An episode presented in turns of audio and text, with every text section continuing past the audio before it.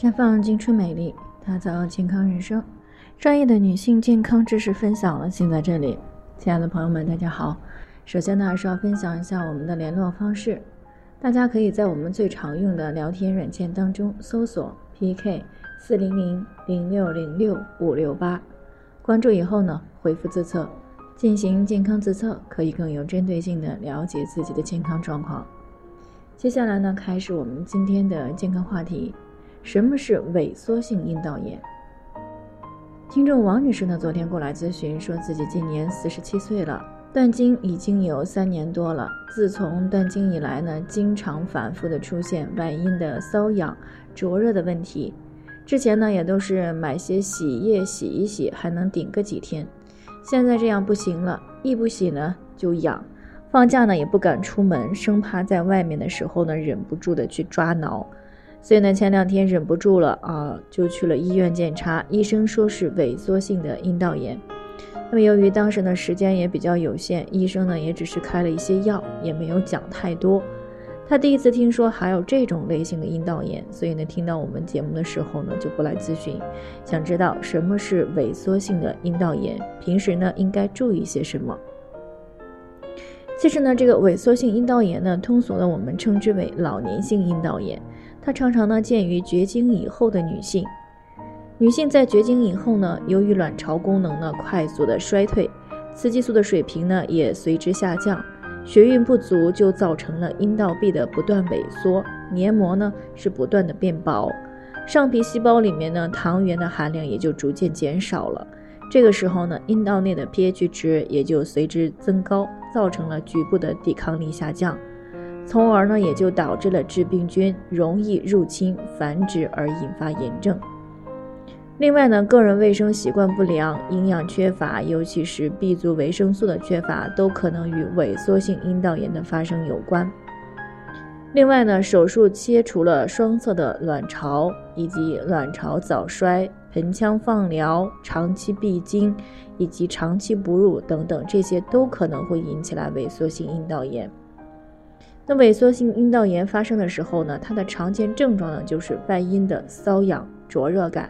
以及阴道的分泌物增多，啊，呈稀薄淡黄色的，严重的可能是脓血性的白带，甚至有臭味儿。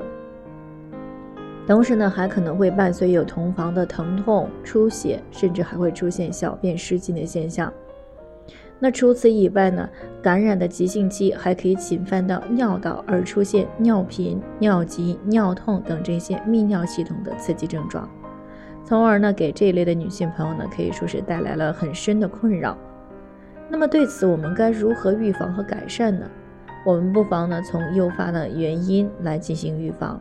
那刚才我们说到了萎缩性阴道炎的形成呢，主要就是雌激素水平的下降，造成了内生殖器的萎缩，改变了阴道的环境。